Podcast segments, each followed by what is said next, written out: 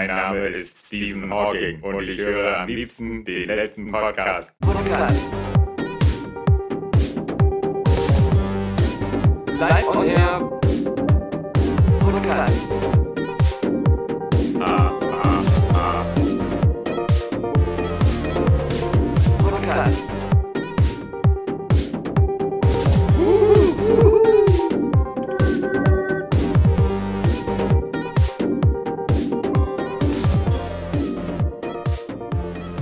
Ja ab und zu mal ins Kino, Alexander Vogt. Erinnerst du dich? heute zum Glück nicht. Nee, heute nicht. Wir, haben, ähm, wir wollten unser ja. Alien Covenant ursprünglich mal ansehen. Ja, heute vor dem Podcast. 14 Uhr, genau. Dann habe ich ihn gestern schon in der Vorpremiere geguckt und ähm, Hast mir geschrieben, war Surprise. so begeistert, dass ich gesagt habe, hey Alex, ich gucke ihn ja gerne nochmal mit dir, aber ich kann nur davon abraten. Und ich war erleichtert und habe gesagt, oh, ein Glück. Ähm, ich höre mir jetzt lieber so eine knapp einstündige Fassung ja. deiner Zusammenfassung an. Und, du hast ja ähm, schon den Trailer gesehen. Ja. Und wer den Trailer gesehen hat, der kriegt ja eigentlich auch nur genau die Ausschnitte nur noch mal ein bisschen länger und mhm. kaum mehr. Mhm. Und das Einzige, was mehr ist, das ist blöd. Ja. Das ist die gleiche Kacke, wie bei Prometheus schon Kacke war. Ja.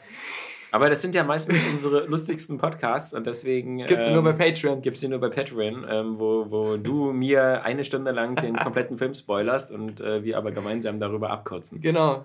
Ja. Der Daniel spoilert Alex Podcast. Ja. Ich habe ja, hab ja gestern irgendwie durch die Closer geblättert, weil ich dachte, mir gibt es mal wieder was Neues von Nalle. Und da war ich erstaunt, dass so die Closer-Redakteurin, die den einen Nadel-Artikel in der Zeitung geschrieben haben, anscheinend jetzt auch keinen Bock mehr hatten auf das Thema und auch nicht mehr auf Nadel, weil da ging es nur darum, dass sie jetzt äh, auf Mallorca ist und da jetzt auch ab und zu wieder Musik auflegt und, und, und Auftritte hat und dass sie jetzt sagt, dass sie jetzt auch nichts mehr trinkt, obwohl da äh, eigentlich jeden Abend gesoffen wird, aber sie ist da jetzt völlig raus seit der Sache mit der Leberzirrhose und äh, aber das, das, Ende von dem Artikel, das war so für Closer-Verhältnisse einfach schon so extrem ernüchtert, so nach dem Motto, naja, wir werden ja sehen, ob Nadel es diesmal schafft.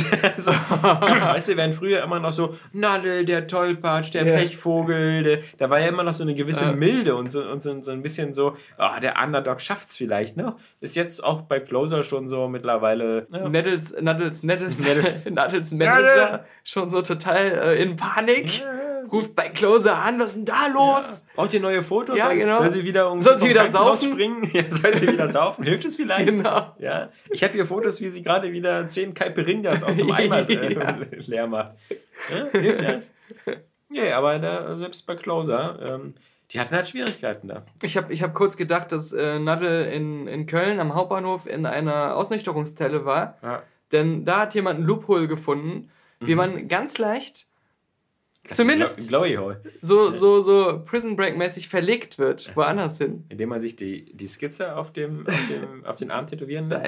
Ein 30-Jähriger, der besoffen war und in der U-Bahn die Notbremse gezogen hat, der wurde kurz darauf in einem Mac-Café dann verhaftet. Mhm. Weil er so besoffen war, dass er in eine Ausnüchterungszelle musste. Mhm. Dann ist er auf einen Stuhl gestiegen, als er kurz unbeaufsichtigt war, und hat die Sprinkler rausgerissen.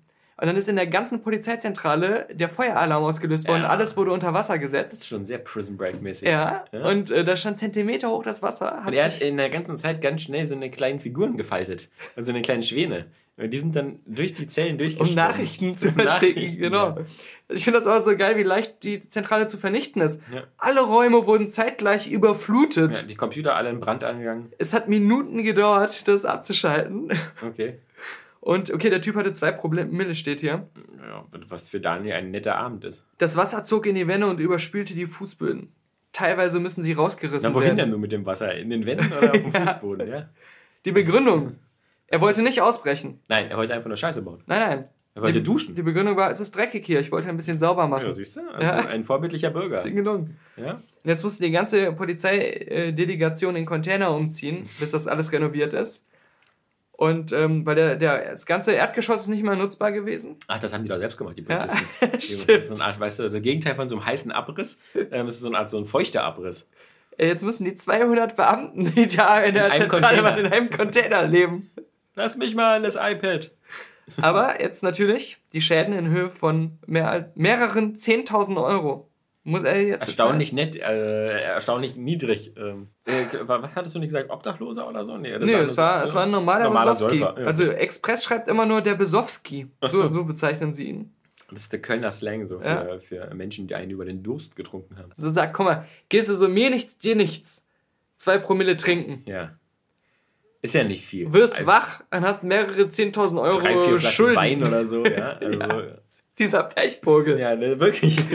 und dann hast du am Ende noch eine Leberzirrhose. Ja, ja, genau. Ja, und dann kommt Peter Zwegert wieder und will dir irgendwie einen Job vermitteln, irgendwie beim Krankenpflegedienst und dann kommst du wieder nicht, obwohl du noch die Notbremse gezogen hast im Zug. Dann bist du wieder nüchtern, ja. gehst zu deinem neuen Job ja. und dann die erste Aufgabe, die dein Film dir, dein Film, dein Chef dir gibt, ist, besorg mal ein paar Wohncontainer ja. und stellst fest, die sind aus. Ja. die sind alle bei der Polizei. Ja, genau. Und da hast du schon einen schlechten Eindruck gemacht. Erste Aufgabe nicht schon, erfüllt. Schon erster Tag wieder ja, gelaufen, genau. arbeitslos und dann. Probezeit läuft noch. Eben. Und dann bist du bei Sonnenklar TV, bist dann rausgeschmissen. Echt.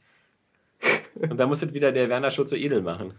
Ja? Stimmt. Der hat nämlich noch Harry ein paar Weinfurt. Harry Weinfurt. Der hat noch, noch ein paar Container zu Hause auf Lade. Ich glaube, irgendwo gibt es so eine Art ähm, äh, Altenheim für diese Showmaster, von denen man nichts so hört. So. Ja. Und wo die dann so im absoluten Notfall fürs Dschungelcamp oder Die sind doch alle, die sind alle zusammen in so einem Sanatorium, wie so bei, bei Thomas Mann, der Zauberberg. Ja. Hängen hier mal an erzählen, also Thomas Gottschalk ist da auch. Stimmt. Erzählen immer, wie geil das damals war bei Wetten das.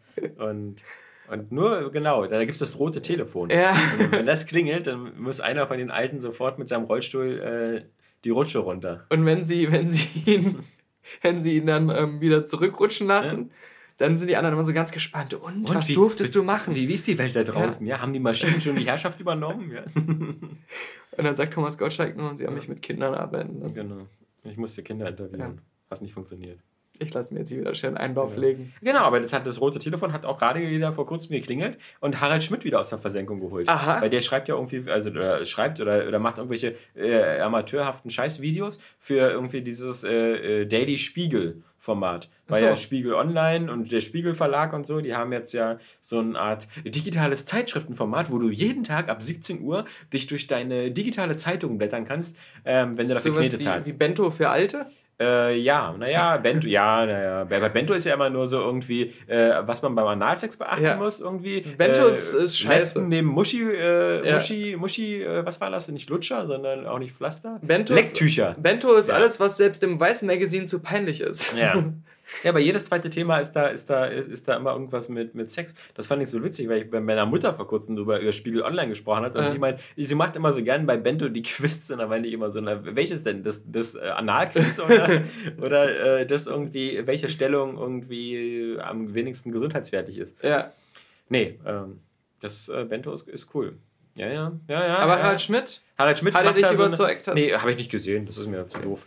Äh, der, der wirkt ja auch schon so äh, ein bisschen äh, arg vorgealtert. Ich, ich, ich gucke mir ja halt echt gern noch so äh, immer mal wieder so ganz alte Harald Schmidt-Show-Ausschnitte an. Ja, da bist du mit meinen Eltern im Boot, ja. Wirklich? Ja, die gucken sie bei YouTube dann immer aus den 90ern. Die, die da muss ich sie mal high-pfeifen demnächst, ja. weil genau das mache ich auch. Ja, ich nicht. Nee? Nee. Okay. Nee. Da bin ich, bin ich ja groß geworden. Das ja. hat ja meinen Humor geprägt. Ich, ja, ich finde ja, ich find ja dass, ähm, dass YouTube zu wenig alte TV-Sachen äh, hat. Mhm. Ich würde mir zum Beispiel auch gerne mal wieder komplette Wetten-Das-Folgen oder so aus den 80er oder 90ern angucken. Da gibt es ganz wenige, zwei, drei oder nur so. Ähm, Komplette Staffeln der Mini-Playback-Show. Ja, genau, sowas. Es gibt ja zum Beispiel auch noch Glücksrad-Folgen, mhm. so ein paar, die alten. Weil man immer ein bisschen, das ist so ein bisschen wie mit dem Nationalsozialismus. Da denkt man ja 30 Jahre später auch immer, auch der hat ja wenigstens die Autobahnen gebaut. Mhm. Und so denkst du bei Glücksrad immer so, das war doch eigentlich ein ganz großes Studio mit vielen Leuten, sah alles ganz wertig ja. aus. Und dann guckst du dir die Sendung an und denkst du so, oh krass, das sieht ja dann doch schon ziemlich äh, krass scheiße billig aus. Und, ja, ja. und ich habe ja auch wieder viel vergessen, wie dass es da so die drei Gewinnkategorien gab, aus denen man da was aussuchen konnte. Stimmt, stimmt. Weil da gibt es ja diese, ich glaube, wir haben ja schon mal gesprochen, aber gibt es diese ganz berühmte YouTube-Glücksrad-Folge äh, bei YouTube mit ähm, äh, ähm, äh, Frederik Meissner, mhm. wo der Typ irgendwie bei äh, Sophie gewonnen hat. Da hat er irgendwie 40.000 D-Mark oder so erspielt, ja. dass er aus allen drei Schaufenstern alles bekommen hat. Okay. Äh, weil du, du, musstest dir ja dafür dann, du hast das, also Geld, musst das Geld ja einsetzen. Genau, du musst das Geld einsetzen, um diese äh, beworbenen Scheißprodukte zu kaufen, die keiner haben wollte. Äh. Und der, der Typ, der dann immer das vorlesen muss, äh, und Werner hat sich ausgesucht, den Milita Kaffeeautomaten und sonst was. Der musste dann irgendwie in fünf Minuten äh, 200 Produkte vorlesen, die der alle genommen hat. Und es ist wirklich an Idiotie kaum zu überbieten, weil du dann auch noch das so hast, dass du in diesen Fenster 1, 2 und 3 teilweise so dieselben Produkte waren. Und hier wieder das mhm. BMF-Set. Das, das mhm. noch, ein noch ein BMF-Set, noch ein Staubsauger. Äh, am Ende hatte der wirklich ähm, Der muss sich doch. Am Ende hat er bestimmt so einen Container bekommen. So wie bei diesen hier Garage Sale Sachen immer, die irgendwo in diesen. Der direkt so eine ganze Garage gekriegt, genau. ja, genau. Nee, ich ähm, weiß noch, bei, bei Wetten, das war das ähm, ja immer bei den Kinderwetten so, dass die dann immer irgendeinen so Wunsch erfüllt bekommen haben, wenn die was, wenn die da ihre Kinderwette gemacht hatten. Gab es da Kinderwetten mal eine Weile? Die haben auch immer mhm. gewonnen, genau. Ja. Da gab es gar nicht, die waren, die wurden dann gar nicht zugelassen zu der, zu dem Wettkönig. Genau, die waren nicht Teil dieses Wettkönigs, genau. sondern da gab es dann immer, immer so, so einen großen Wunsch, der erfüllt wurde. Mhm. Und das war aber in der Wertigkeit immer so massiv unterschiedliche Sachen. Mhm. Einer war immer so, ich würde gerne äh, mit meinem Hund zur Hundeschule ja, gehen. Genau. Hier, die Hundeschule, wir zahlen dir 100 Mark. Ja. Der nächste so, ich würde gerne auf den Mond fliegen. Ja, der nächste so. Das Astronautenprogramm. Ich will irgendwie einen neuen Computer haben. Ich hätte gerne einen Ferrari. So. Ja. okay. Naja, er kann zwar noch nicht damit fahren.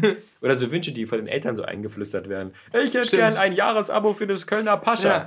Ja. Möchtest du wirklich haben? Ja, ja. Ich hätte gern Benzinrasen mehr. Wie hieß denn das andere mal? Das, ich habe immer ganz gerne das äh, mit, mit Liebe da geguckt. Ähm, Herzblatt? Nee, das, genau, Herzblatt war, nee, das mochte ich ja nicht so. Das okay. war ja mit, äh, nun eine kurze Zusammenfassung von Susi mhm. mit, den, mit den drei Leuten, die, die, die man nicht kennenlernen wollte. Wo man nicht sah, wie die aussehen, wenn man da selbst saß auf dem Stuhl. Stimmt, man, man war ja, diese, diese Wand war ja, mhm. genau, und dann hatte das, das war ja. Das die, war ja der Grund, warum man es geguckt hat. Das man hat immer so mitgefiebert, dass er oder sie die hässlichste nimmt. Jürgen von der Lippe, jetzt kommt es langsam Ach so. wieder. Ach, das, ähm, ah, ja, ja, ja. Äh, ja, Jürgen von der Lippe, auch ein guter Kandidat ja, für, für das die, Retirement für Center. ja, da ist er garantiert. Ja. Den mochte ich eigentlich immer ähm, sehr als, als so Moderator der hatte ähm, auch eine ganze Zeit lang immer wieder auch ganz coole Showkonzepte, die ja. er sich selbst ausgedacht hat und so. Ähm, es gab aber eine Sache, für die ich ihn gehasst habe. Dass er und verheiratet zwar, war mit der Schreckschraube da? Nee, wusste ich gar nicht. Bei mir in. in Margarete Schreinemark. Achso, wirklich? Ja, die waren verheiratet. Ja. Ähm, die habe ich immer nur als Kind als schrecklich wahrgenommen, ähm, wenn ich sie so halb im Fernsehen mitbekommen habe. Dann hat ja mal so eine seine Stimme. Ja. ich meine, ja irgendwie zugekokst war die Nase oder so, aber Nee, ich, ich habe ähm, Jürgen von der Lippe, da, da hatte ich das Problem mit, dass ähm, in der Zeit, als ich in der Grundschule und im Kindergarten war, die ganzen jungen Pädagogen immer, die dann als Referendare da waren oder mhm. so probemäßig im Kindergarten auf echte Kinder losgelassen wurden, jeder von diesen Volltrotteln hatte immer ein wahnsinnig tolles pädagogisches Sing- und Klatschspiel von Jürgen von der Lippe dabei. Äh, okay. Und das war immer das peinlichste, nervigste, langweiligste, was man dann drei Stunden lang machen musste. Von CD oder was? Ja, ja. irgendwie sowas. Also da war es dann immer so. Und du klatscht jetzt mit dem ab und dann musst du das machen, dann musst du dir an die Nase fassen und dann. Und jetzt müssen wir alle lachen. Und das war so ein, ein, ein, für jemanden, der schon zu Hause irgendwie die Fliege und den ganzen Kram und Alien so mit sechs Jahren guckt. Und wer hat wieder nicht gelacht, der Daniel? ja, wer hat wieder genau versucht, den anderen irgendwie die Nase abzubeißen, weil er das in irgendeinem Alien-Film gesehen hatte. Daniel, hör auf, den ja. anderen die Nase abzubeißen. Zeit, wo du nachguckst, wie die Show hieß, gehe ich mal kurz noch einen Sekt holen. Äh, zwei Jahre war der nur mit Margarete Schreiner-Markers verheiratet. Wie hieß denn die? Geld oder Liebe? Jetzt ist es mir noch eingefallen, bevor mir Google das gesagt hat. Ja, jedenfalls ähm, ist es mir noch eingefallen, bevor ich es bei Google zu Ende tippen musste. Das war Geld oder Liebe. Mm. Genau. Mm. Äh, was für eine blöde Frage war. Ja, das muss mal bei Trump irgendwie, bei Trumps Frauen. ja. äh, ähm, das scheint eine Fangfrage zu sein. Ja. Geld oder Hiebe? Nee, letzte Woche habe ich äh, einen, einen äh, Film noch nachgeholt, den, den du, glaube ich, ganz okay fandest oder so. Ähm, The Great Wall. Ja, in Ordnung, so ja. kann man so gucken, mal das vergessen. War jetzt für mich so auch so in dem Level. Also ich fand den schon ähm, sehr, sehr seltsam, also ähm, auch so auch wieder mal so, so einen sehr überflüssigen Film. Ich fand zwar schön, dass äh, die Nebenfigur neben Matt Damon äh, der, der, Game of Thrones. Äh, der äh, Prinz Oberin mhm. von Game of Thrones war und, und den Film überleben durfte, mhm. im Gegensatz zu Game of Thrones. Ähm, aber ich, ich, muss sagen, ähm, das, das spielt ja so an der chinesischen Mauer da, die irgendwie so eine, so eine Fantasy-Geschichte, dass die immer gegen so eine Art äh, Chronicles of Riddick ja. äh, Aliens verteidigt werden. Eigentlich so eine, so eine, typische Videospiele-Ersatzgeschichte, ähm, um ja. das Gameplay zu rechtfertigen. Ja, genau. Und dann genau. kommen wellenartig die Gegner und du spielst so eine Art Horde-Modus. Genau, und, und ich meine, das ist, das ist etwas, was ich sagen muss, das ist genauso wie bei Game of Thrones. Ähm, du, hast dieses, dieses, du hast dieses statische Thema, äh, wir müssen hier so eine Mauer verteidigen, ja Ähm, und es gibt ja nur zwei Wellen bei The Great Wall. Ja? Mhm. Bei Game of Thrones, da gibt es ja noch ein paar mehr Wellen. Kommt direkt der Endgegner. Ja, aber, aber das Problem ist halt auch wieder so, du merkst immer zu sehr, finde ich, wenn so, ein, so eine Filme so eine Eskalationsstrategie fahren. So, mhm. du kommst so der erste Angriff und dann zeigen die aber noch nicht alle krassen Waffen der, der Mauer. Ja, ja. Und das ist genau wie ja, bei Game of Thrones. So, bei Game of Thrones klettern die einmal die Mauer hoch und dann ist so das Schlimmste, was dem passieren kann, ist so, oh, äh, wir werden von oben von Pfeilen beschossen und so. Mhm. Und, und The Great Wall fängt dann an, so eine, so eine zugegebenermaßen ganz hübsche Cirque, Cirque du Soleil-Sache da zu fahren, wenn da die Frauen an irgendwelchen Bungee-Seilen dann da immer runterspringen und was ich immer fies fand, weil das offensichtlich der gefährlichste Job war und den mussten dann nur Frauen übernehmen. Vor allem, weil aus der Mauer dann noch nachher diese ja, Stecher genau, rauskamen. Das meine ich, aber das ist halt in der ersten Phase nicht, mhm. weil du sonst natürlich, wenn du, wenn du das schon gezeigt hättest und du hättest dann nochmal einen zweiten Angriff gehabt, hättest du gesagt, ah, jetzt geht jetzt wieder alles so, jetzt kommen wieder die Dinger dann kommen diese Klingen aus der, aus der Mauer raus. Und den, genau denselben Effekt hast du eben bei Game of Thrones auch, dass du dann beim, bei, bei der großen Wildlingsattacke dann äh, plötzlich so, lass das Fallball runter und dann schwingt ja da diese riesige Sense da hin und her. Ja. Und das, das fand ich halt so von der Struktur so frappierend ähnlich. Aber ansonsten, ja, also wie gesagt, mal, mal angeguckt, hat auch nicht richtig wehgetan, war mhm. ganz nett besetzt. Matt Damon ist ja so, so auch immer, immer noch so ein so ein sympathisch anzusehender Jack. Ich meine, einerseits, der Film hätte gar nicht Matt Damon und den anderen Typen gebraucht. Nö. Das war einfach natürlich so, um das westliche das, Publikum das auch einzuladen, ja. aber mh, mm, man hat immer so gedacht, ähm, der Film versucht auch nicht zu viel da zu machen. Also der, der hat ja so bewusst nicht so viel Story oder große ja. Erklärung oder so. Das tut ihm ganz gut, um ihn noch so auf so einem okayen Niveau zu halten.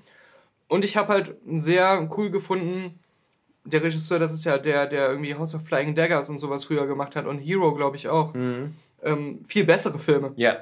Ähm, viel, aber zumindest sieht man wieder da so viele Statisten, diese cool designten Kostüme, so ja. mit viel Liebe zum Detail das sind so, so ein paar Schauwerte, die für 10 Minuten ja, immer ganz Anfang, cool genau, sind. So am das Anfang. verpufft dann so. Das, genau. Das, das, ist am Anfang, deswegen meinte ich ja so diese Cirque du Soleil Sachen, mhm. weil das halt sehr cool ist, dass die so verschiedene Farben haben. So die, die blauen Rüstungen müssen da sich da runterspringen lassen, die, die roten sind die Bogenschützen und sowas. Das war alles so ganz gut äh, choreografiert und aufgebaut. Aber das, ja, danach verpufft das alles so ein bisschen und ich glaube, mit dieser Besetzung von Matt Damon haben sie sich da auch keinen großen Gefallen getan, aber auch keinen großen Nachteil eingespielt. Er hat erst doch diesen krassen Bart und alles. Ja, das und, sieht ja richtig cool genau, aus. Genau, und dann kommt er da an und dann Wir haben sie so wieder Milchbubi Matt Damon. Ja, das war so ein bisschen wie bei Marciana, wo er auch nur einmal ganz kurz diesen ja. Bart hat zwischendurch und sich dann auch, glaube ich, direkt wieder abrasiert. Dass sie so Angst haben, wenn er Man den Bart hat, dass die Zuschauer ihn nicht erkennen. Genau und dann in, innerhalb von ein, einem, einer Sekunde ist er wieder der normale Matt Damon, wie man ihn Matt Damon. Äh, kennt, wenn er bei Jimmy Kimmel sitzt. Ja, genau, aber äh, das ähm, finde ich halt, äh, wie gesagt, das, ich glaube eher, dass die, die Besetzung von Matt Damon, ähm, vielleicht natürlich hat das äh, in, in, den westlichen Märkten geholfen. Aber in China Aber ich auch, glaube, in, ja okay, in China weiß ich nicht, ob es geholfen hat, weil ich würde mir als Chinese bei so einer Story dann eher verarscht vorkommen, weil der Film ja wieder dieses typische äh, System hat, so, ähm, pass mal auf, ist ja ganz schön, was ihr hier seit tausend tausend Jahren macht, aber mhm. jetzt kommt erstmal der Westler mhm. und äh, äh, gibt euch die Taktik vor ja. und am Ende noch äh, die, die äh, Bogenschieß-Skills, die ihr braucht, um diese Sache ein für alle Mal zu besiegen, weil ihr Arschlöcher habt es in tausend Jahren nicht geschafft, auf die naheliegende Idee zu kommen, die Königin zu töten, aber lass mal den Westler ran. Ja. Der macht das schon, ja. Und vor allem, es und die werden ja auch alle nur so degeneriert dargestellt, so der König und sonst was. Das sind ja, also ich. Es war so wie, wie in einem ähm, Videospiel halt, dass es diese eine Taktik und diese eine Schwachstelle des Endgegners ja. gibt, die du erstmal so herausfinden musst und dann musst du halt gutes Timing beweisen und sowas. Genau, musst du so Und es war, ja, es war ja auch wieder so mit so was Explosivem, was man dann so abschießen muss. Ja, das ja. diese. Äh, die hatten auch für jeden, äh, deswegen, das ist wie bei, wie bei Hawkeye, bei Avengers. Wenn du dir mal anfangs denkst, du irgendwie, auch Mensch, Bogenschütze ist jetzt aber auch nicht so geil. Nee, da hast du zehn verschiedene Sorten von Pfeilen. Ja, so die, der Heulpfeil, der voll praktisch ist. Und nicht vergessen, die Mauer ist eigentlich auch bringt nichts, weil die kommen da doch dann am Ende ganz einfach durch. Unbemerkt, glaube ich sogar. Ja, die, die, die buddeln sich halt. Die buddeln, genau. Ja. Und die auf der Mauer kriegen gar nicht mit, dass ja. die schon längst unterwegs zum Palast sind. Weil die voll schlau sind. Und dann sagen die auf der Mauer aber, und das definiert eigentlich auch, was das für ein Film ist und wie ernst er sich selbst nimmt. Auf der Mauer sagen die dann so, naja, nimm mir hier diesen Zeppelin und fliegen da ja, genau. schnell das geht die viel schneller. Und dann siehst du so, in dem, dann siehst du so diesen Rapunzel-Moment, ja. wo so tausend von diesen Zeppelinen erleuchtet hochfliegen. Und äh, du hast den Eindruck so, das ist das langsamste Fortbewegungsmittel der Welt, was auch noch völlig davon abhängig ist, wie die Windrichtung ist, ja. Aber du denkst dir dann auch so. Gib mir ein schnelles Pferd. Moment mal kurz. Hättet ihr nicht einfach vorher, als die alle ankamen, mit solchen Zeppelinen über die fliegen können, um von Napalm. oben dann genau irgendwas runterzuschmeißen oder eure Frauen runterzulassen, die dann alles erschlagen? Ohne so, Seile. Warum, warum verlagert ihr eigentlich das Schlachtfeld immer an diese Mauer? Das ist auch so ja. geil, dass die, dass die, dass die, dass diese Aliens oder diese, diese Monster dann auch immer ihre gefallenen Aliens immer so immer wieder vom Schlachtfeld weg, äh, so. damit die da keinen, damit, weil das in der Story noch nicht erlaubt ist, mhm. dass die ähm, zu schnell wissen, wie die sich da kommunizieren mit ihren komischen. Nee, also. Ja, genau. Aber also man, man, das war jetzt kein Film, der einen so irgendwie ähm, wieder wehgetan hat. Nee, genau, er Aber verärgert eigentlich. Er verärgert ja. eigentlich, genau. Ich weiß noch, als ich den im Kino gesehen habe, irgendwann abends war ich halt auch so halb müde, wollte mich einfach nur in den, in den Kinosessel chillen und irgendwie so ein bisschen abschalten. Und dann habe ich den so vor mich hingeguckt ja. und habe mich halt genau nie geärgert und war so das froh, dass der Film mich nicht ärgert. Ja, genau. Und dann bin ich nach Hause gegangen was, was ja und war erholt. Schon, was ja heute schon so der Bodenlevel ist. Aber ja. hab, er hat mich nicht geärgert, ja. Genau. Das ist, ähm, das ist so, als ob du irgendwie so als, als, als Frau irgendwie andauernd Tinder-Dates hast und mhm. sagst so, oh, ein Glück, der hat mich nicht vergewaltigt. Weil so im Vergleich dazu, das habe ich nämlich auch in der Filmkritik mit Saskia gesagt, in dem Filmkritik-Podcast, bei King Arthur ja. war es so, dass ständig irgendwelche filmischen Entscheidungen getroffen wurden, so was die Machart angeht, so den Schnitt und die Kamera mhm. und sowas, dass ich ständig so beim Gucken dadurch gestört wurde. Immer so, was soll das denn? Das passt gar nicht. Hör auf mich zu stören. Ja, hört auf mich zu stören, genau. Ja.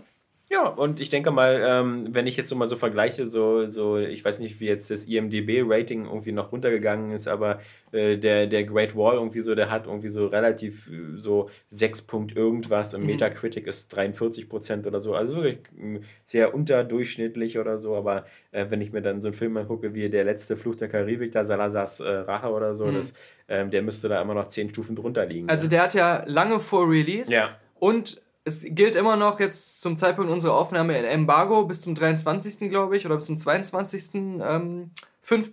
Mhm. Also jemand, der den in der, in der ähm, Pressevorführung gesehen hat, dürfte noch keine Kritik abgeben, mhm. keine Wertung abgeben und jemand anders kann ihn noch nicht gesehen haben. Mhm. Trotzdem sind bei einem Doch, diese Hacker, die da. Äh, ja, die, genau. bei IMDb schon seit einer Woche ungefähr. Sind aber tausende Hacker. Ratings. Erst, erst hacken sie Disney, klauen dann Fluch der Karibik und geben dann aber positive Wertungen ab. Die vor allem alle die volle Sternezahl ja. da geben. Das sind äh, höfliche Hacker. Das ist echt Oder äh, der Karibik-Fans. die, die russischen Hacker scheinen ein Fable zu haben für Piraten. Das Thema liegt ihnen. Das habe ich aber auch nur so halb jetzt in der Überschrift gelesen. Das ist äh, der geleakt worden oder was? Oder sie haben den Film nicht verstanden, weil sie Russen waren. Dass wir da irgendwie, ja, das ist lustig. Der Mann ist immer betrunken. Das ist, muss Ruske sein. So, muss genau. Ruske sein. Ja. Ist immer besoffen, der Mann. Ich möchte mich für die stereotype rassistische Darstellung eines Russen entschuldigen, die Alexander Vogt hier Nein, darbietet. Nur, nur Stereotyp, nicht rassistisch. okay. nee, wir sind ja, wir sind ja Deutsche. So. Jawohl! Mhm. Stillgestanden! Nein! Nein! Nein! So machen wir ja jeden Podcast, ja. ja? ähm, nee, was war denn da mit den Hackern? Ich habe das äh, nur so halb. Ich habe nur eine Überschrift gelesen, aber nicht weitergelesen. Das war wohl, glaube ich, in diesem, in diesem Crybaby-Strudel ähm, äh, der Ereignisse, dass diese ganzen uralten, 20 Jahre alten Windows XP-Rechner ja da alle irgendwie äh, ferngehackt worden mhm. sind durch irgendwelche so Kappa-Software, die dann so sagt so, hey, äh, ich, ich mache hier alles dicht an auf deinem Rechner und äh, du kannst dich erst wieder äh, mit dem Rechner ähm, hier anmelden und du kannst den erst wieder benutzen, ja. ähm, wenn du irgendwie hier Bitcoins zahlst oder so, so eine Erpressungssache. Und ähm, davon ähm, muss man sogar Microsoft in Schutz nehmen. Waren jetzt eigentlich nur Leute betroffen, die irgendwie seit zehn Jahren ihr Windows XP nicht geupdatet haben. Mhm. Halt so eine kleinen Firmen wie die Deutsche Bahn, ja, die halt ja. die kompletten Terminals und, und sowas mit, mit Windows XP Jahre inzwischen nicht auch schon nicht mehr unterstützt und ja, schon beendet. nicht mehr. Ja, ja, klar. Aber es läuft ja immer noch bei sehr vielen. Ich mhm. glaube, selbst ich habe schon noch vor ein paar Jahren oder so, wenn du so bei der so Bankautomaten, wenn die ab und zu abstürzen, dann siehst du auch noch so ein Windows XP Screen oder so. Ja, und jedenfalls, ich glaube, aus dieser Ecke dieses Crybaby-Hacks ähm, soll wohl angeblich auch Disney gehackt worden sein und die haben da irgendwie äh, Disney erpresst und gesagt, sonst äh, releasen wir den Film im Netz und okay. so. Und angeblich war das jetzt hier der neue Fluch der Karibik, wo ich auch sagen kann, oh mein Gott. Ja, wenn er zwei Wochen im Kino läuft, ist er auch schon im Netz. Also, ja. Was soll er machen? Ja. Wenn ich bei Netflix, ähm, da habe ich ja so einen Pressezugang, wenn Aha. ich mir da diese Screener angucke, die man dann vorab bekommt. Okay. Also bei Sense8, da hatte ich ja die zweite Staffel ja. schon vorher gesehen und jetzt gerade die neue Serie mit Naomi Watts, äh, Gypsy heißt die. Okay. Ähm, das ist allerdings auch noch so, äh, selbst da kriegst du zur Rezension auch das immer so häppchenweise, je näher der Release äh, kommt. Also erstmal nur so drei, die ersten drei Folgen. Also ich dachte jetzt nicht die Folgen in Häppchen. Nee, nee, genau. Zehn Minuten von der ersten Folge. Aber, aber das will ich gar nicht erzählen, sondern ja. ich will erzählen, dass ähm, da immer so ganz krasse Wasserzeichen auf dem Bild sind. Oh, okay. Also bei uns dann ja. die letzte Filmkritik, ähm, weil, weil ich da den Account drüber gemacht habe. Geil, ist da, ist da ein, ist ja, ist ja, sieht aus wie von uns gebrandet. Ja, genau. Das heißt, ja. wenn wir das Können jetzt wir das hochladen irgendwo, das genau, das ist so auf die letzte Website reinstellen, so eine neue Rubrik, kostenlos Netflix heißt die, das vorab. Ja. Genau. Das ist eine coole Sache. Genau. Dann weiß ich ja, dass du auch äh, äh, Star Trek Discovery vorab sehen könntest, vielleicht. Das kann gut sein, bin ich mal gespannt. Ja. ja. Also. Ja, ähm, kam heute der, der erste Trailer für die Fernsehserie mhm. raus. Und äh, mein lieber Scholli, schäme ich mich wieder mal früher Star Trek-Fan ja, gewesen zu sein. Ich nee. habe auch gedacht, also Nee, ich schäme mich nicht, aber ich meine, das ist halt wieder, wie so oft, äh, das ist nicht mein Star Trek. Ja. Ähm, das ist halt, das sieht alles ganz, ganz geil produziert aus. Du hast ja mhm. sofort mhm. wieder gesagt Mass Effect und das wirklich wirkt extrem. Ja, aber ich meinte. Andromeda.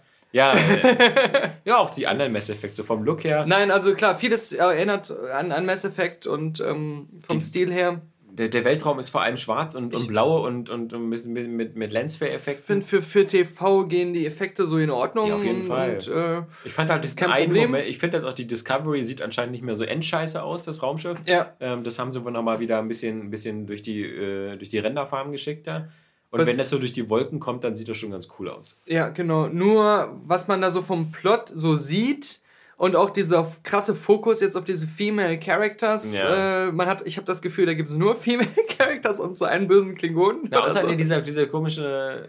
Ah nee, das war bei der, bei der Verarschung. ja. das, das, war bei der The Orville. Nee, aber auf jeden Fall, ich ja. habe da null Star Trek Vibe gespürt und auch null so richtig Interesse, das gucken zu wollen. Das hätte jetzt auch irgendwie Babylon 5 sein können oder sowas. Ja, das ne? Problem Also irgendeine andere Sci-Fi-Channel-Serie, die genau. nur bessere Effekte hat. Also mir war das, mir war das wieder deutlich zu düster und zu ähm, äh, äh wieder zu sehr auf, auf Action und sowas getrimmt. Aber zu sehr auf auch hier hängt jetzt das Schicksal der Föderation und des Universums dran, ja, an dem, was hier passiert. Ja? Aber ich hinterfrage mich ja dann immer schnell. Ich bin ja so jemand, der zur Selbstreflexion neigt. Und wenn ich mir dann das angucke und sage so, das ist mir irgendwie wieder zu düster und da geht es irgendwie nur wieder um Konflikte und dann dieser eine verzagte Satz so irgendwie, äh, wir bei der Föderation schießen nie als Erste und so, das was hm. so der einzige Hinweis war, auf dass es da mal sowas gibt wie irgendwie so Werte.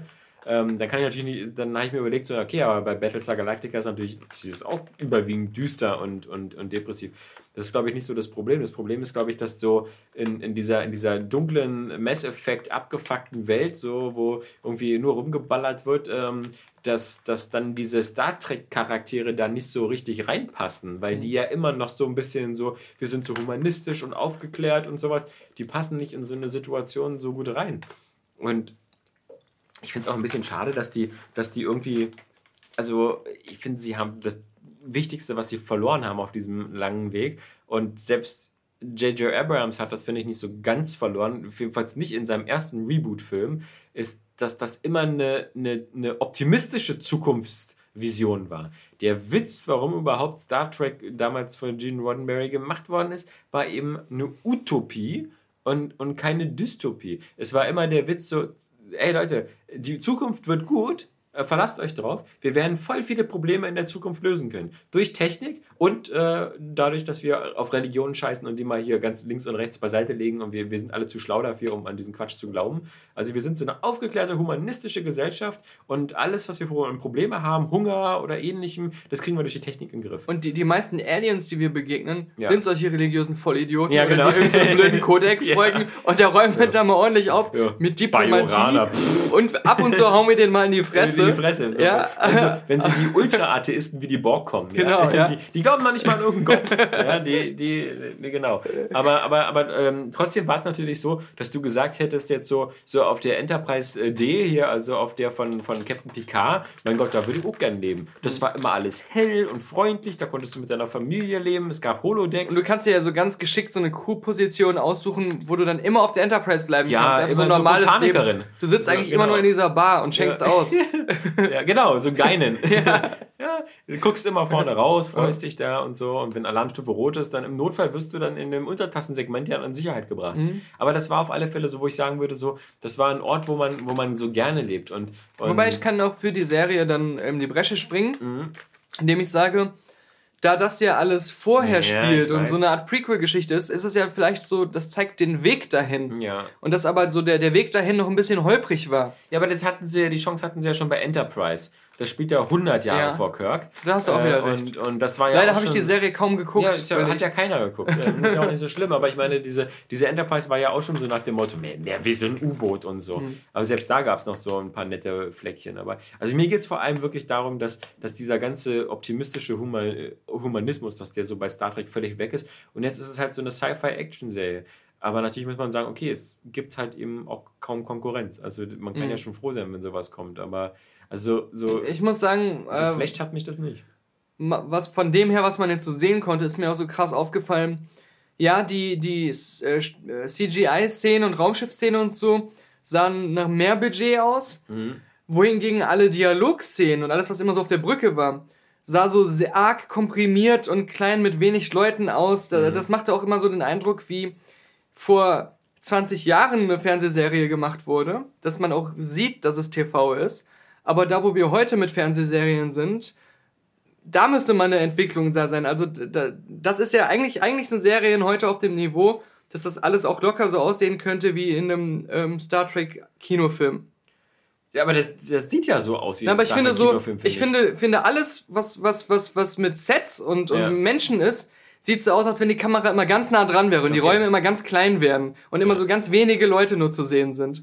Weil, weil, weil ich meine, wie gesagt, da hatte halt Battlestar Galactica diesen anderen Ansatz, dass er immer diesen Documentary-Style hat. Mhm. Da wirkte das ja immer sowieso alles so ein bisschen so, als ob da Leute mit so mit Schulterkameras immer hinterherrennen. ähm, was, was mich eher verwirrt hatte, ist halt, als, als der Brian Fuller da noch mit dabei war bei Discovery, da klang es eigentlich so sehr an, als ob diese ganze äh, Serie so in dem, in dem äh, Picard, in dem, in dem Shatnerverse spielt. Mhm. Also in der, in, der, in der normalen Timeline. Und ich habe den Eindruck, dass, was, sie haben sich jetzt aber dafür entschieden, da äh, voll in, in die J.J. Abrams Timeline zu gehen. Weil das, finde ich, wirkt halt total alles nach ihm. Auch also, so ein also Tick visuell. Ne? Ja, genau. Als wenn das die Vorstufe von den J.J. Äh, Abrams Kinofilmen Ästhetiken genau. sein könnte. Genau. Ja, und, und es ist ja nicht verkehrt, kann ja sein und so. Aber normalerweise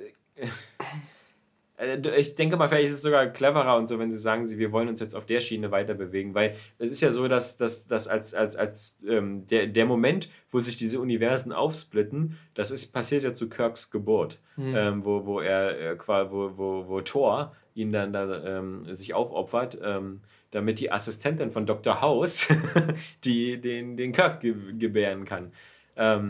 Das heißt also, wenn, wenn diese komische Discovery-Serie zehn Jahre vor Kirk spielt, dann spielt sie ja immer noch 20 Jahre oder, oder 15 Jahre mhm. nach diesen Ereignissen von, äh, von Nero, ja. als, als er da sozusagen diesen, diesen, das Paralleluniversum in Gang gesetzt hat. Aber gut. Weißt du, was ich sehr interessant finde, immer? Ja. Weil du ja auch gerade wieder zu Recht den, den ersten J.J. Abrams Star Trek als mhm. ein positives Beispiel ja. genannt hast. Ähm, und ähm, den ich auch wesentlich besser als den Folgefilm, ja. die, beide Folgefilme finde. Ja. Ähm, da geht es dann wieder so die Treppe runter. Ich habe letztens aber wieder was gelesen, was, was so wieder so vielleicht auch zeigt, dass manchmal Hürden und Einschränkungen den Film besser machen. Denn genau als äh, der Film gemacht wurde, war der Writer's Strike. Ah. Und ich habe letztens wieder von J.J. Abrams ein Zitat gesehen, ähm, in einem längeren Artikel über den Writer's Strike. Ähm, für die Leute, die das nicht wissen, in Hollywood haben mal ganz lange die, die Autoren, die Drehbuchschreiber einen Streik gemacht. Und es ist halt so, alle, die in dieser äh, Writers Guild sind, wo man aber auch eigentlich drin sein muss, mhm.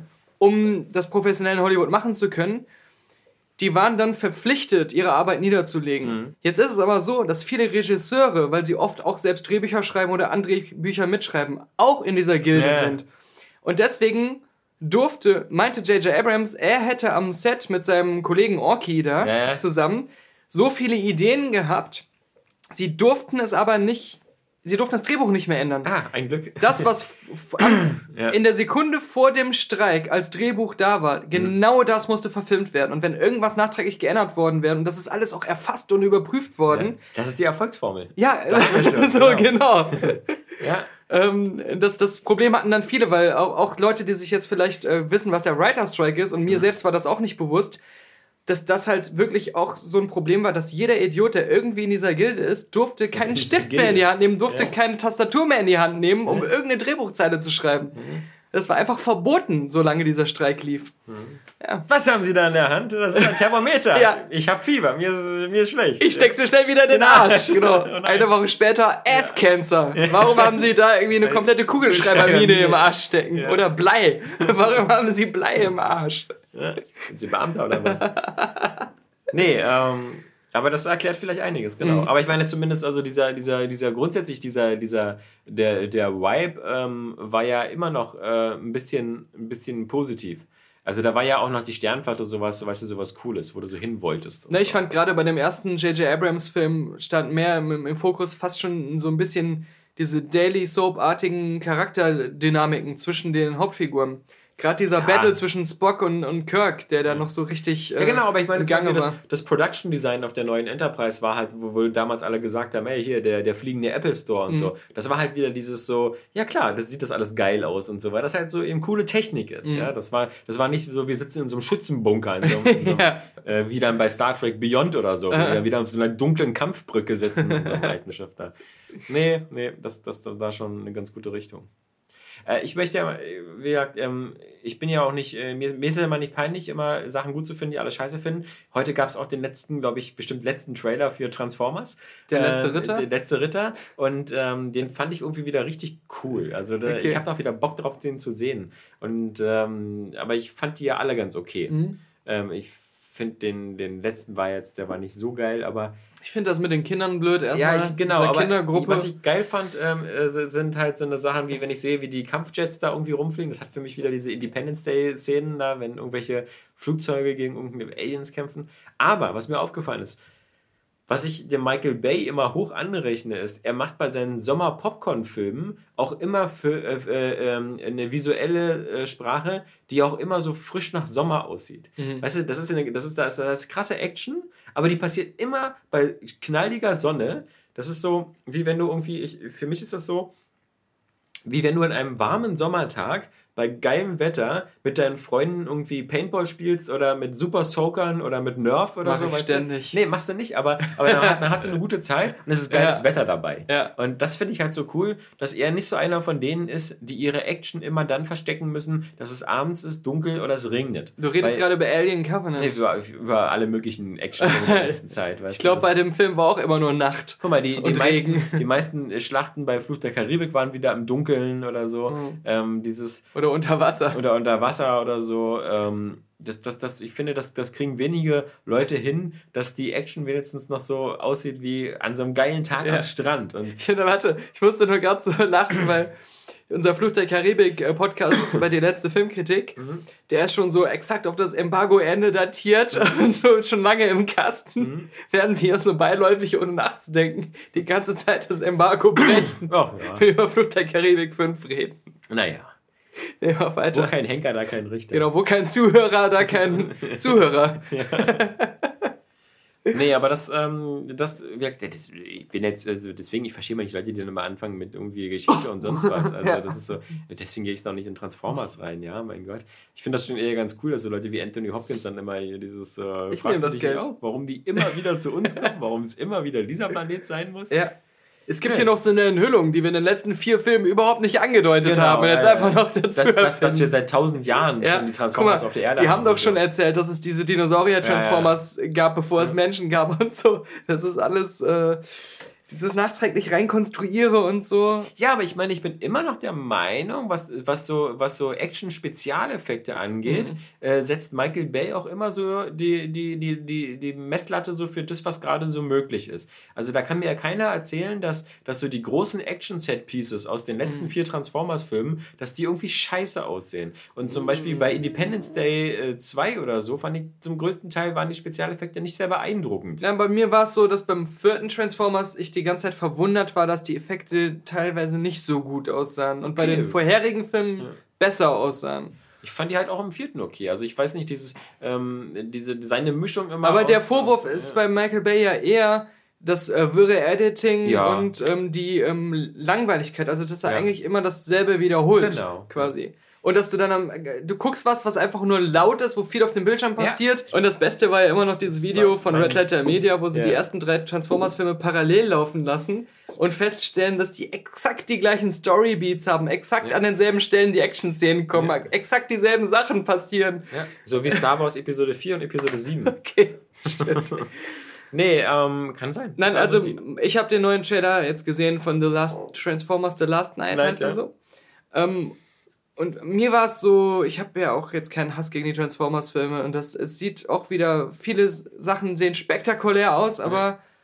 ich sehe es halt so, ich habe ich hab echt genug davon. Okay, ja, aber ich noch nicht. Ich habe also, so genug davon. Ich, ich freue mich jedes Jahr auch wieder auf, auf Silvester. Ich, ich habe letztes Silvester habe ich eine Batterie angezündet, ja. am nächsten Tag mittags. Ja. Alleine. Ja, das darf man nicht. Doch, man darf noch bis zum Folgen ja, okay. Folgetag. Ja. Was machst du denn das Mittag? Das Sieht man denn überhaupt noch was? Ja, ich wollte das filmen. Achso. ja, weil das Mit einer GoPro. nee. Ah, ich habe da noch Bock drauf. Also, ja, das ist so, ähm, ich weiß ja, was man da bekommt und darauf habe ich mhm. Lust und äh, äh ich glaube. Äh, Bist du ja nicht alleine. Also auch der, der vierte Film war ja noch ein gigantischer Box-Office-Erfolg. Ist so ein Guilty Pleasure. Guck mal, ja. ich finde es ja auch nicht schlimm, wenn Leute sich also die Resident Evil oder Underworld-Filme angucken und so. Die sind ja auch irgendwie, da ist nicht viel dran, aber da gibt es so ein bisschen. Ghost in the Shell war für mich auch so ein Guilty Pleasure, weil irgendwie Scarlett Johansson da die meiste Zeit irgendwie ziemlich heiß aussah.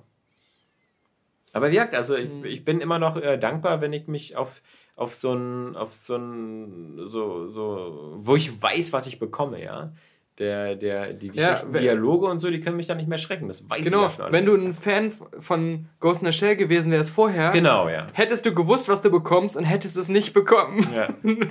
Ich fand zum Beispiel geil, wie in einem Trailer sich Bumblebee wieder selbst zusammenbaut. Ja. Wie, der, wie der eine Typ ihn irgendwie zerschmettert. Diese Fähigkeit, die sie früher nie hatten. Nie hatten nee, egal. Wo man sich immer gedacht hat, eigentlich sind das ja keine Autos oder diese Formen, die sie haben, sondern das, da sind sie ja nur reingegangen, oder? Das ist ja nur possessed. Bumblebee hat sogar doch mal das Auto gewechselt. Gewechselt, genau. Ja, Schrott, wo man sich dann irgendwann fragt, konnten ja scannen. Was, was dann, ist ja. eigentlich die Essenz dieses Transformers? Also was ist der Transformer, wenn er gerade nicht eine Form hat. Ja. Nee, das habe ich mich nicht gefragt, weil ich mich überhaupt gar nichts gefragt habe in einer Welt, wo sich äh, Autos in Roboter verwandeln. Ja. Ich höre da auf, Dinge zu fragen. Ich glaube, wenn Ridley Scott mit seinen, der heutige Ridley Scott dir einen Transformers machen würde, dann wärst du vielleicht da auch angepisst. Ja, dann würde es rausgehen. Er hat auf die Transformers Lore geschissen. Ja. Das kann doch nicht Kanon sein. Ja, aber ich habe ja, wie gesagt, so ein Fairy für so eine Scheiße, weil ich, ich mag zum Beispiel, ich fand Battleship nicht ganz so schlimm, den kam mhm. ich ganz gut. Äh, Peter Burks, ja sowieso cool. Aber ich fand zum Beispiel auch die G.I. Joe-Filme beide okay. okay. Ich meine, dieses, man darf nicht vergessen, die ganze Scheiße. Den ersten fand ich auch okay. Basiert auf Spielzeugen, ja. ja? Und, und Wobei Channing Tatum sagt, äh, er hasst den, äh, die G.I. Joe-Filme. Ja, aber besonders den ersten. Magic Mike. Ja, weil das basiert ja auf seinem Leben. Homo basiert ja auf seinem Leben, ja. Magic Mike. Ja, stimmt. Aber ähm, bei, bei G.I. Joe meinte er, sein ähm, Agent hätte ihn total dazu gezwungen, die Rolle zu machen, weil sie gesagt haben, das wäre so sein Sprung in diese Blockbuster-Schiene und dann würde er als nächstes in irgendeinem krassen Superheldenfilm sein und so. Und er, er hatte voll null Bock darauf, G.I. Joe zu spielen und wollte eigentlich auch lieber den Bösen spielen. Mhm. Und ähm, ist dann gezwungen worden, diese G.I. Joe-Sache Aber genau, zum Beispiel jetzt in dem letzten Fast and the Furious 8, ja, fand ich zum Beispiel die ganzen Spezialeffekte, die waren auch nicht so gut wie in irgendeinem Transformers-Film. Hm. Wenn die am Ende dadurch, äh, nicht am Ende, das ist ja der Schwachsinn da mit dem U-Boot, aber ich meine schon in der Mitte, wenn du diese an sich ganz coole Szene hast, wo die ganzen Autos plötzlich amok laufen und dann da, dann, dann, dann fallen da plötzlich 100 Autos aus den, aus den Parkhäusern und, und stürzen da auf die Straße und so. Und das finde ich, das sieht einfach völlig CGI aus. Diese Autos haben nicht den Impact, die, das Gewicht, was so ein Auto hat, die bewegen sich wie so eine Zombie-Horde, wie bei World War Z, wo die dann alle da irgendwie die Mauer hochrennen. Mhm. Und, und das ist für mich so, so, so, so, so schlechtes CGI, wenn das immer einfach so künstlich wirkt. Und das fand ich war immer das, das was, was Michael Bay schon im ersten Transformers so geil hinbekommen hat, auf dieser Autobahnszene, wo er einfach sagt, so irgendwie, jetzt kommt so ein Transformers und der schubst so einen Bus beiseite und der nimmt einfach erstmal einen richtigen Bus, lässt den mit so einer Air Cannon wegschießen und baut dann digital den Transformer ein. Aber diese Mischung macht es halt. Mhm. Wenn das jetzt ein digitaler Bus auf einer digitalen Straße mit einem digitalen Transformer gewesen wäre, dann hätte es vermutlich wieder scheiße ausgesehen. Aber diese Mischung aus Practical und digital.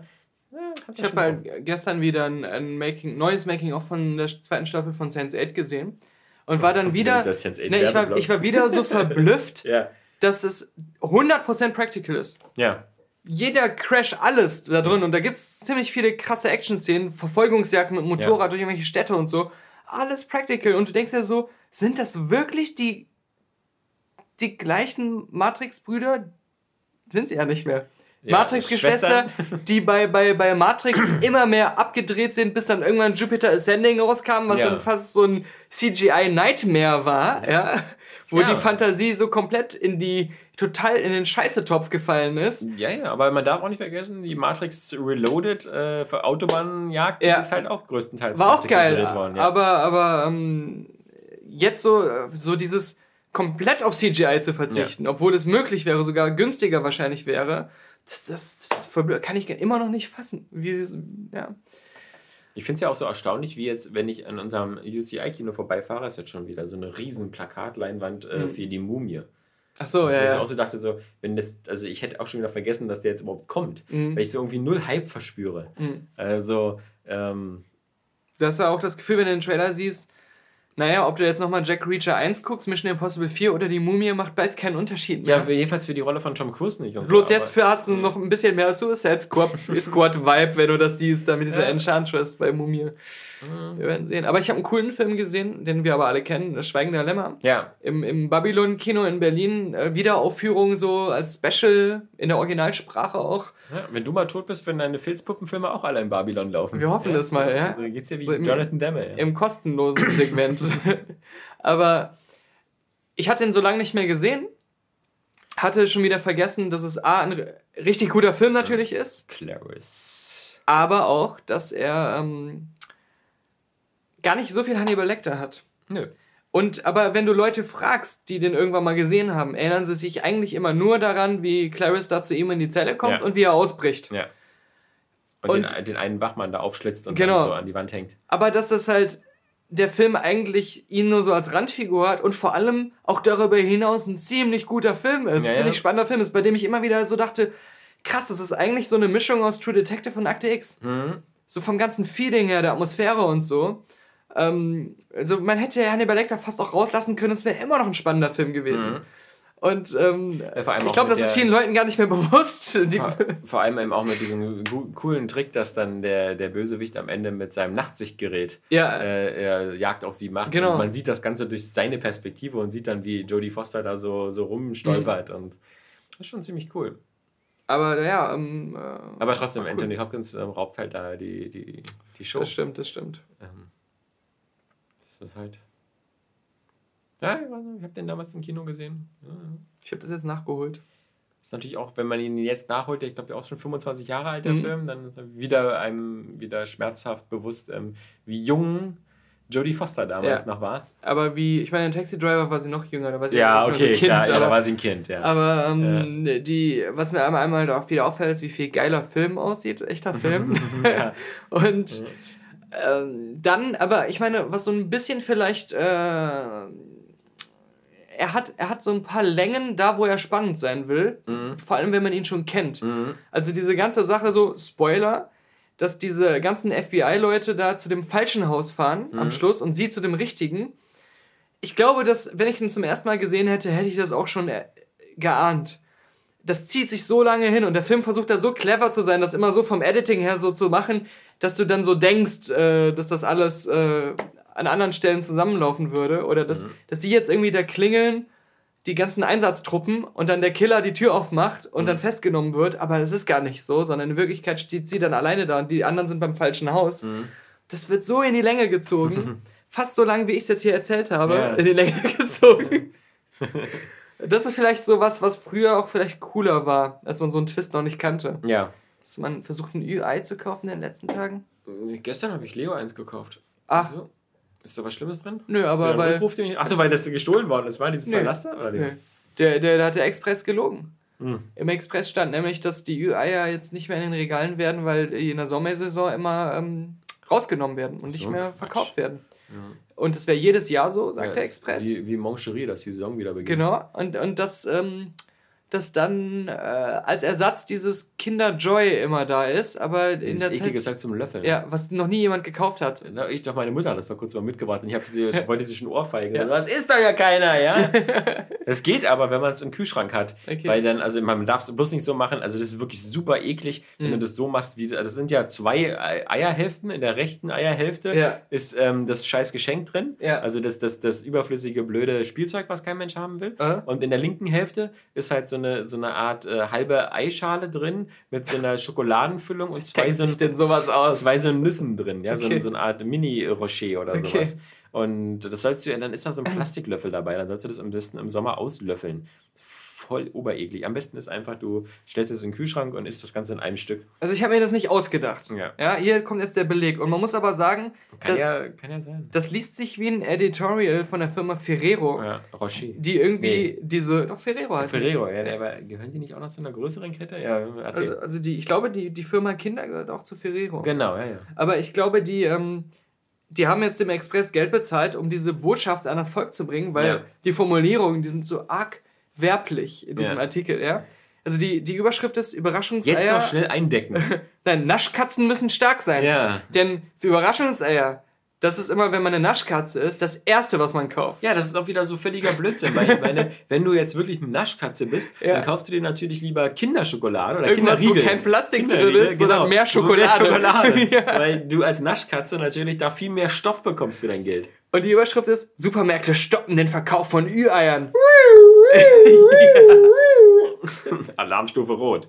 Das war aber auch ein bisschen der Schleichwerbungsalarm, den du Ja. jetzt gemacht hast. Ich dachte, das wäre irgendwie, normalerweise stoppen die den Verkauf nur, wenn da wieder Glassplitter drin sind oder so. Schock für alle Ü-Eier-Fans. Und Naschkatzen. Sie gehören seit der Kindheit dazu. ja, vor allem, wenn das angeblich jedes Jahr so ist, kann das ja kein Schock sein. Ey, weißt du, wie viele Erwachsene ich kenne, die sich so sagen, mein tägliches Ü-Ei Ja. gehört für mich seit der Kindheit dazu. Ja, ich weiß wie viele. Null. Ja, genau. Weil die kaufen ja alle lieber Kinderriegel. Die Schokoeier mit Spielzeug drin. Ach, die waren's. Überraschungseier bleiben einfach immer Kult. Weißt du, das hat ein Journalist geschrieben. Da steht nicht drauf, Achtung, Anzeige oben. Nee, nee, nee, das ist ein richtiger, echter Express-Artikel. Das liest sich ja wie eine Spielvorschau bei Array Games. Der Grund, im Sommer ist es schlichtweg zu warm für Ü-Eier. Oh. Die dünne Schokolade würde schmelzen, was der Hersteller vermeiden möchte. Mhm. Deshalb gibt es jedes Jahr im Frühling eine Sommerpause für die kleinen leckeren Freunde. Haben die denn sowas von Warte, Arsch die kleinen leckeren Freunde. Ja, das sind, schon, das sind schon Freunde jetzt. Ja, aber warum sind denn dann alle anderen Schokoladenartikel mit dünner Schokolade weiterhin im Handel erhältlich? Ja, erstens das und zweitens ist es, ich weiß ja nicht, wie der dein Edeka oder so ist, aber die haben bei mir immer dieselbe Temperatur, weil Ja. die von Klimaanlagen voll gepowert sind. Außerdem diese. Ja.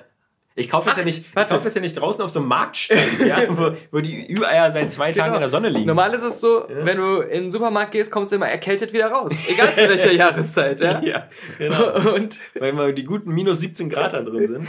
ich meine, so ein Supermarkt, der kauft sich auch seine Palette mit 80.000 Ü-Eiern Ja. einmal im Jahr. Ja. Und die werden dann so übers Jahr hinweg abverkauft. Ja. Die werden nicht mittendrin ins Lager gestellt und wieder rausgeholt, Ja. weil der Hersteller sich Sorgen macht, ja?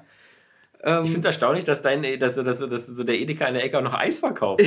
Sind die blöd im Sommer? Wissen die nicht, wie schnell der schmilzt? Stimmt. Also, Eisverkäufer, äh, die, die Hersteller, die haben sich schon beschwert. ja, das Eis, Eis verkauft man doch nur im Winter. Ja. ja? Also wenn, sonst ist doch, da hast du dann Dolomiti in der Hand und dann ist Genau. draußen nach einer Minute weg. Aber als Alternative im Sommer gibt es ja von Ferrero auch ähm, Überraschungseis.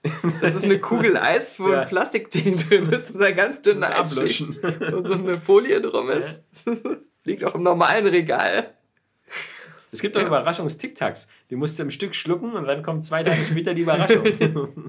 Ich glaube, diesen, diesen Lügenartikel Mhm. gibt es auch nur, um darauf hinzuweisen, dass es Kinderjoy gibt, damit das Ja. endlich mal einer kauft. Ja. Denn die, Über Zwischenüberschrift ist jetzt leckere Alternative im Sommer. ja, so ein Scheiß. Ganz verzichten muss man nicht. Seit einigen Jahren wird in der Sommerpause Kinderjoy verkauft. Ein Ei mit zwei Hälften. In einer steckt ein Spielzeug und in der anderen Milchcreme zum Löffeln. Und ein Ende der Sommerpause ist auch in Sicht. Ab Mitte August kommen dann die richtigen Ü-Eier wieder. Mensch, oh, war eine lange Pause. Ja. Vor allem ist ja, also ich weiß ja nicht, in welchem, in welchem Gebiet die Wird's wohnen, aber nicht richtig ich wollte warm? ich gerade sagen, so zwischen August und September ist es eigentlich auch noch sehr warm bei uns. Ja, also ich freue mich schon auf den Artikel von denen, wenn sie wieder sagen, dass die Mancherie wieder da ist.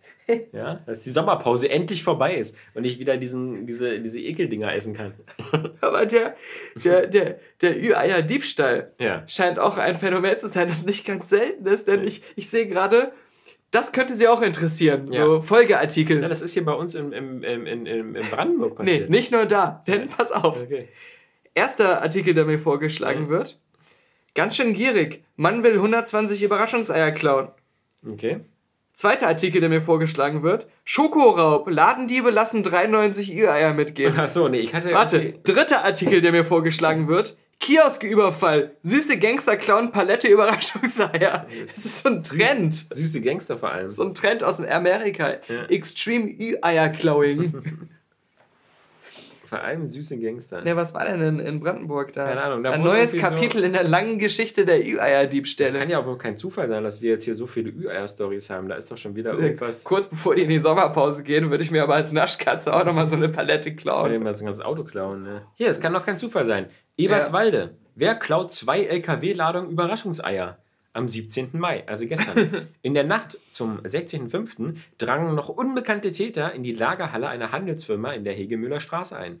Dazu öffneten die Unbekannten gewaltsam ein Zugangstor. Aus der Halle entwendeten die Täter dann circa zwei LKW-Ladungen mit Europaletten.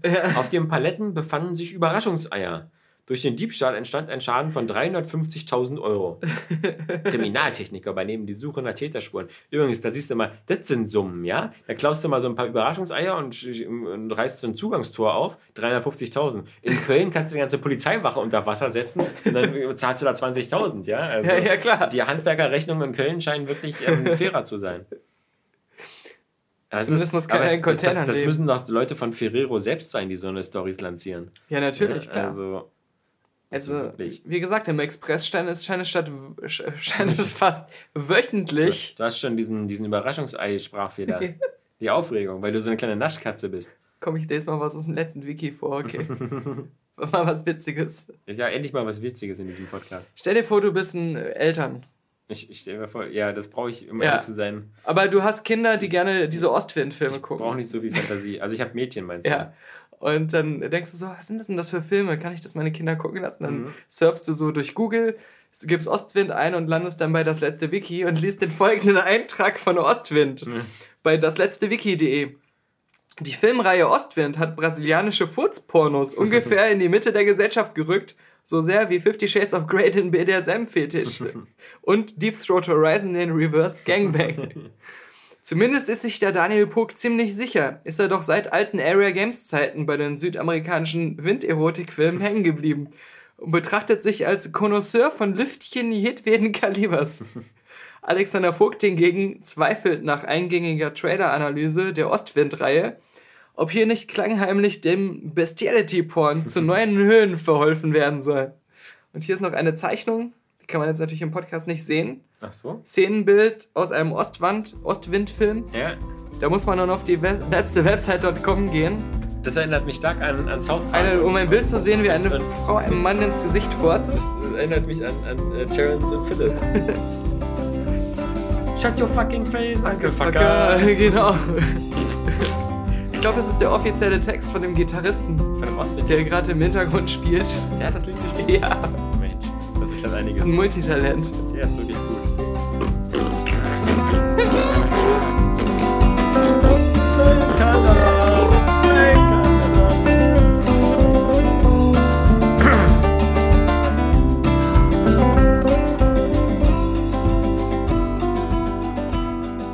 Und wem das noch nicht Podcast genug war, der sollte auch bei unserem zweiten Kanal die letzte Filmkritik vorbeischauen. Alle Links dazu findet ihr natürlich auf die letzte Website.com. Wir haben jetzt einen tollen Stream an frischen Filmen wieder parat. Die Sperrfristen zur Besprechung fallen. Wir haben einiges vorab sehen können. Am wenigsten empfehlenswert, aber wahrscheinlich auch den wenigsten bekannt. Die äh, Romanverfilmung Du neben mir. Mit Saskia Tudium habe ich den Film gesehen. Ich hatte sie neben mir im Kino sitzen.